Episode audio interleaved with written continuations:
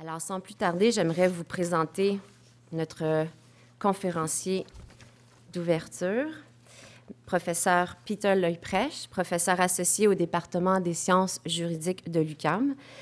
Monsieur Leuprech a été directeur de l'Institut d'études internationales de Montréal de 2004 à 2008 et il est chercheur associé à la chaire de recherche en immigration, ethnicité et citoyenneté de l'UQAM. Docteur en droit de l'Université d'Innsbruck en Autriche, il a enseigné aux universités de Strasbourg et Nancy, ainsi qu'à l'Académie de droit européen de Florence. Il est l'auteur de nombreuses publications en matière de droit international et de droit de la personne. Il a été professeur invité et doyen à la faculté de droit de l'Université McGill et également conseiller au ministère canadien de la Justice. En août 2000, il a été nommé représentant spécial du secrétaire général des Nations unies pour les droits de l'homme au Cambodge. Il a reçu de nombreux prix, donc, dont le prix des droits de la personne de la Lord Reading Law Society. Nous sommes extrêmement honorés euh, de l'accueillir ce matin. Monsieur Leuprech, à vous. Merci.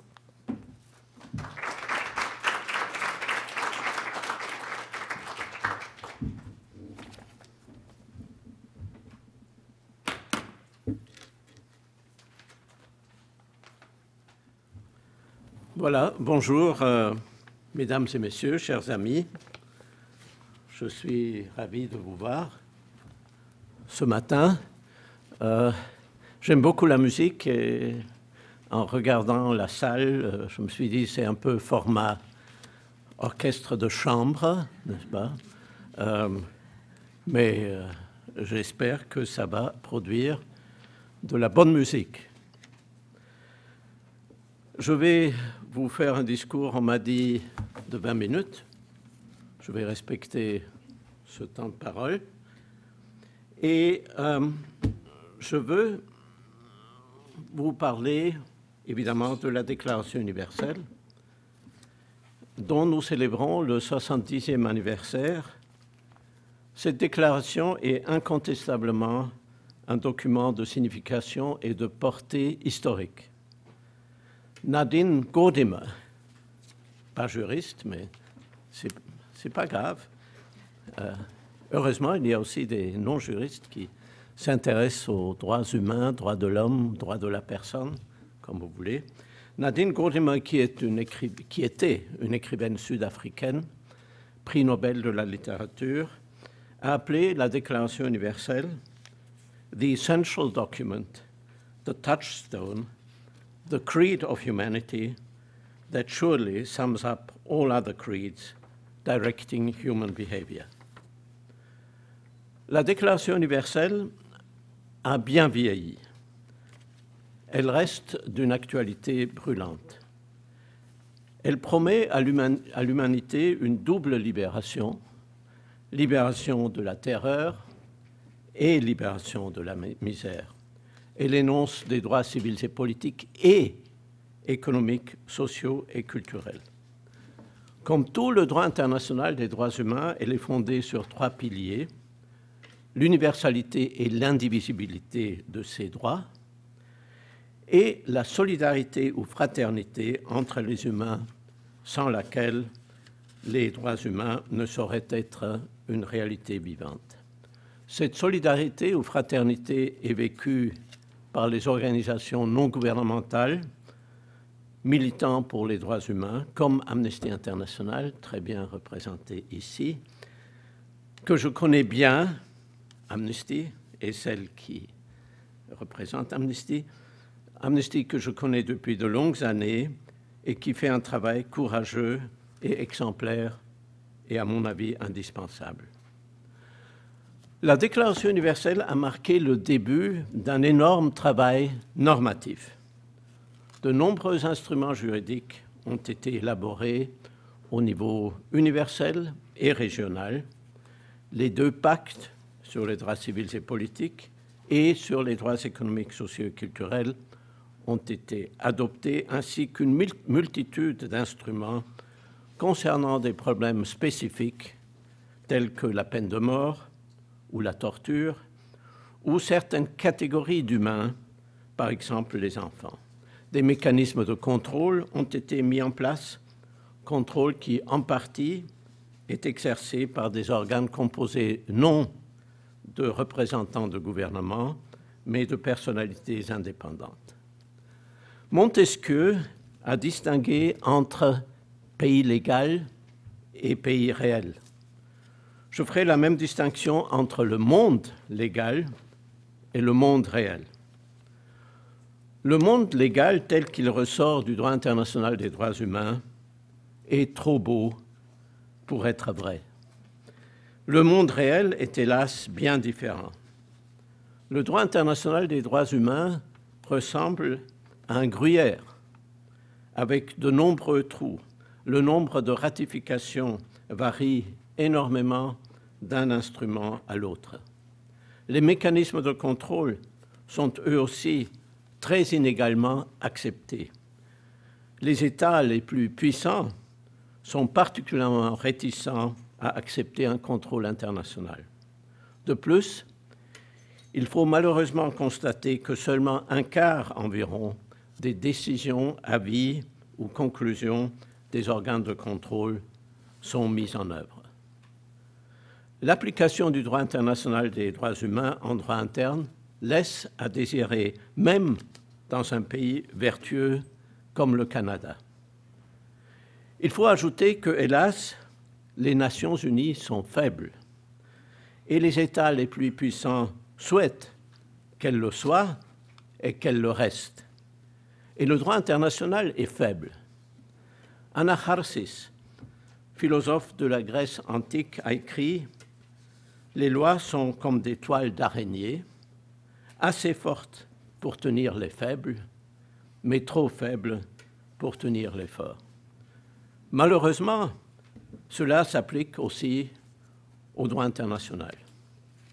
On a beaucoup parlé du mainstreaming des droits humains, l'idée étant que les droits humains devraient être un objectif prioritaire et global de la communauté internationale. Or, en réalité, il n'en est rien. Au contraire, le développement de certains secteurs du droit international, notamment en matière de commerce, de finances et de propriété intellectuelle, et des actions de certaines institutions internationales telles que le Fonds monétaire international et la Banque mondiale affectent négativement les droits humains. Je viens de commencer à répondre à la question qu'on m'a demandé de traiter. Où en sommes-nous 70 ans après l'adoption de la Déclaration universelle des droits de l'homme? Essayons d'aller plus en profondeur.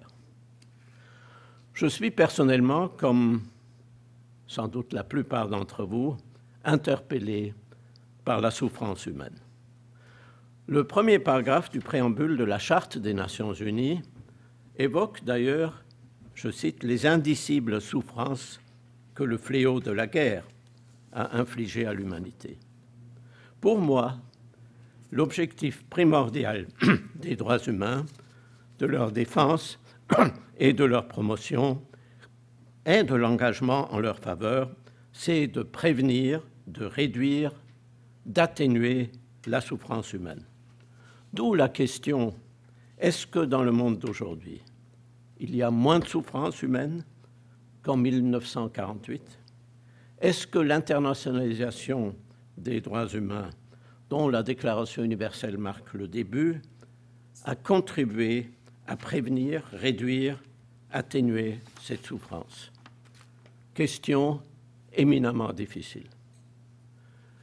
Je dirais qu'il y a quelques progrès mesurables. Par exemple, le recul de la peine de mort qui a été aboli dans plus de 100 pays du monde.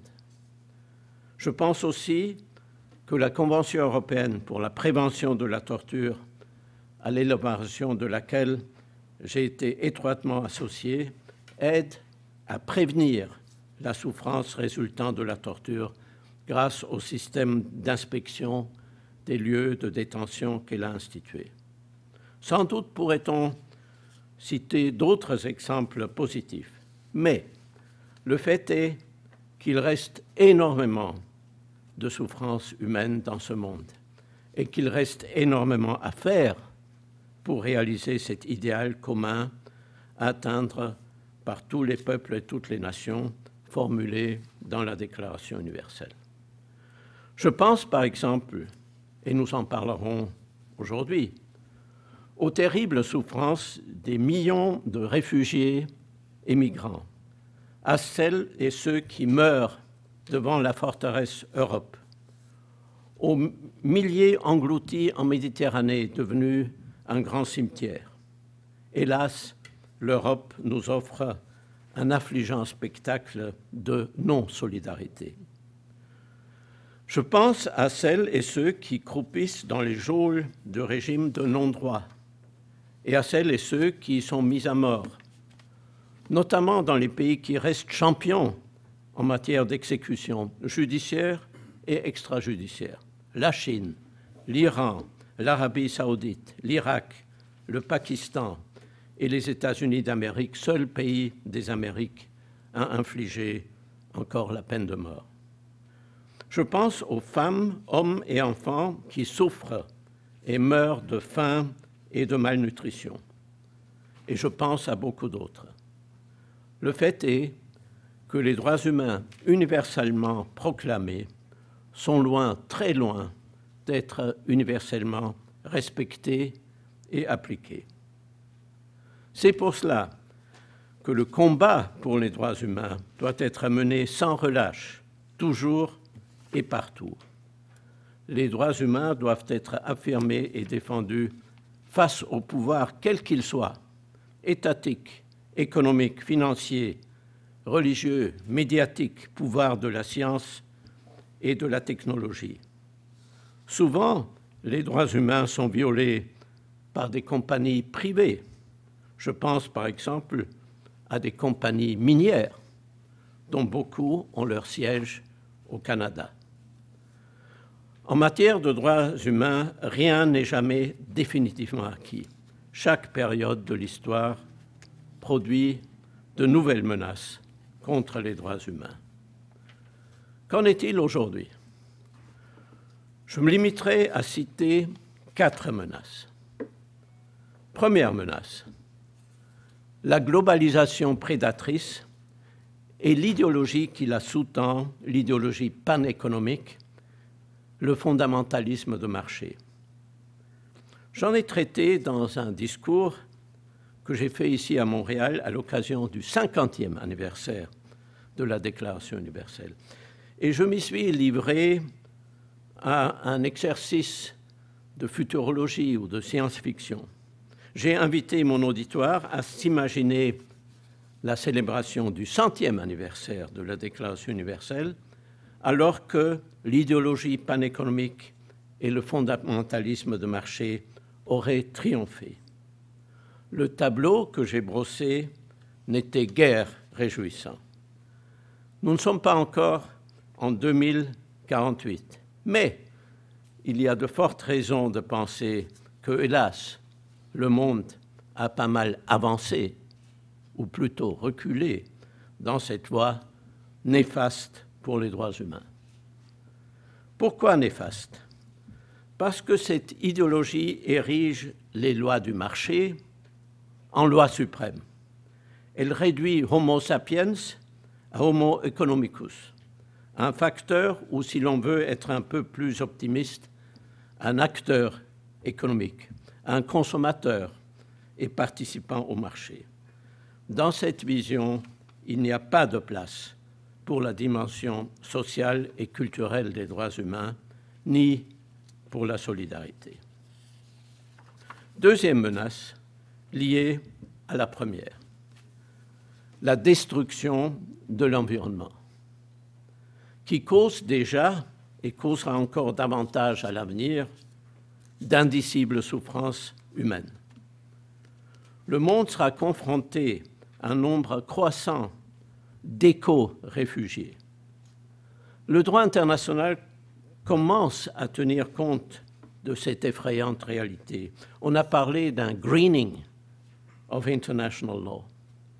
Il faudra aussi un greening du droit international des droits humains. Le droit à l'eau potable commence à être reconnu comme droit fondamental de l'être humain. Deux milliards d'humains en sont privés.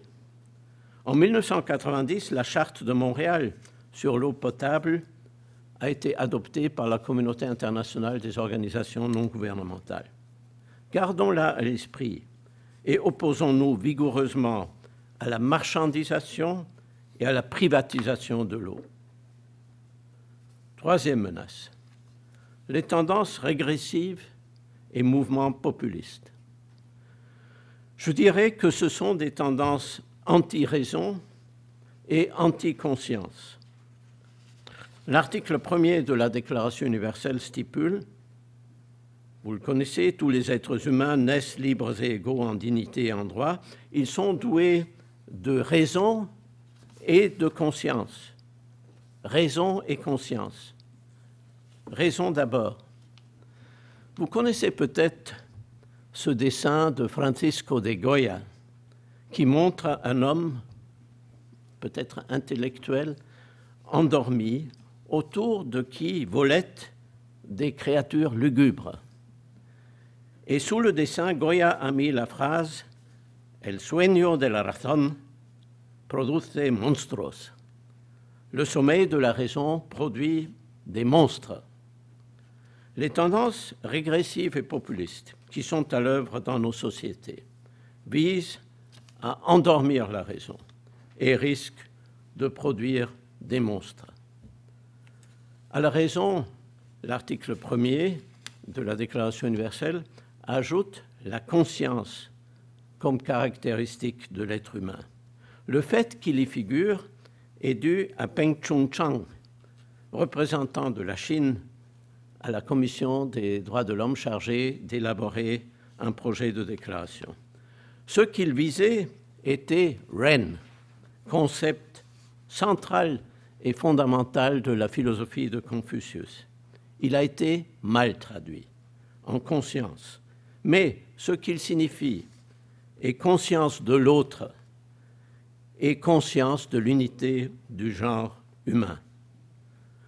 Les mouvements régressifs et populistes s'y opposent violemment.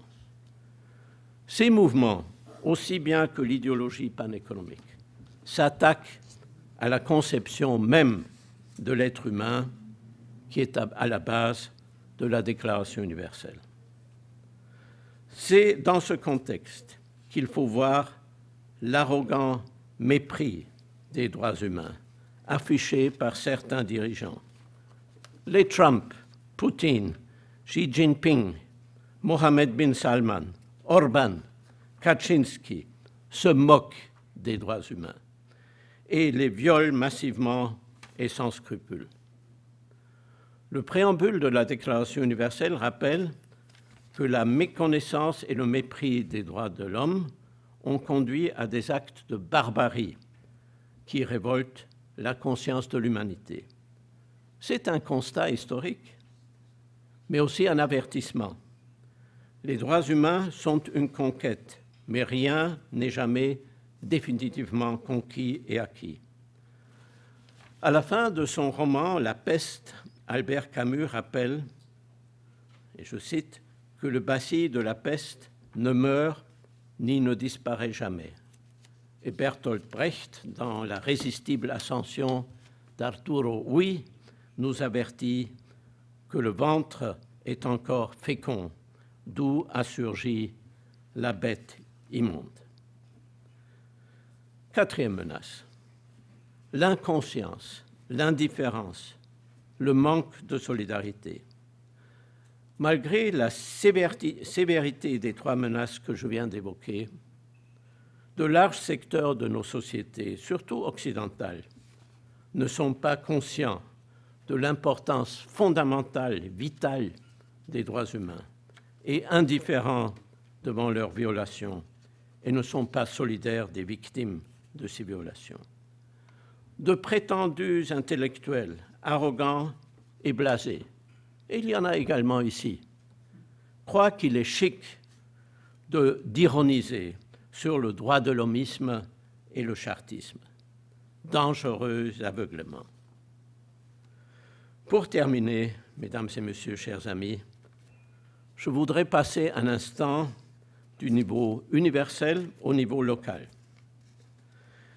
Eleanor Roosevelt, qui a joué un rôle primordial dans l'élaboration de la Déclaration universelle, a posé la question très pertinente où commencent les droits humains?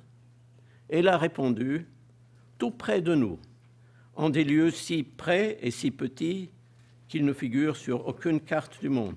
Pourtant, c'est le monde d'une personne, le quartier où elle vit, l'école qu'elle fréquente, l'usine, la ferme ou le bureau où elle travaille, là où tout homme, toute femme et tout enfant cherche la justice, des chances égales, une dignité universelle sans discrimination. Si ces droits ne veulent rien dire dans ces lieux, ils ne veulent rien dire nulle part. C'est dans cet esprit qu'à travers le monde, de nombreuses villes se sont proclamées villes des droits humains. Elles essayent de faire du respect de ces droits une réalité vivante pour les femmes, hommes et enfants habitant la ville. Pourquoi Montréal ne deviendrait pas aussi une ville des droits humains? Ensemble, au niveau international, national et local, tout près de chez nous, menons le combat pour les droits de l'homme universels et indivisibles. Je vous remercie pour votre attention.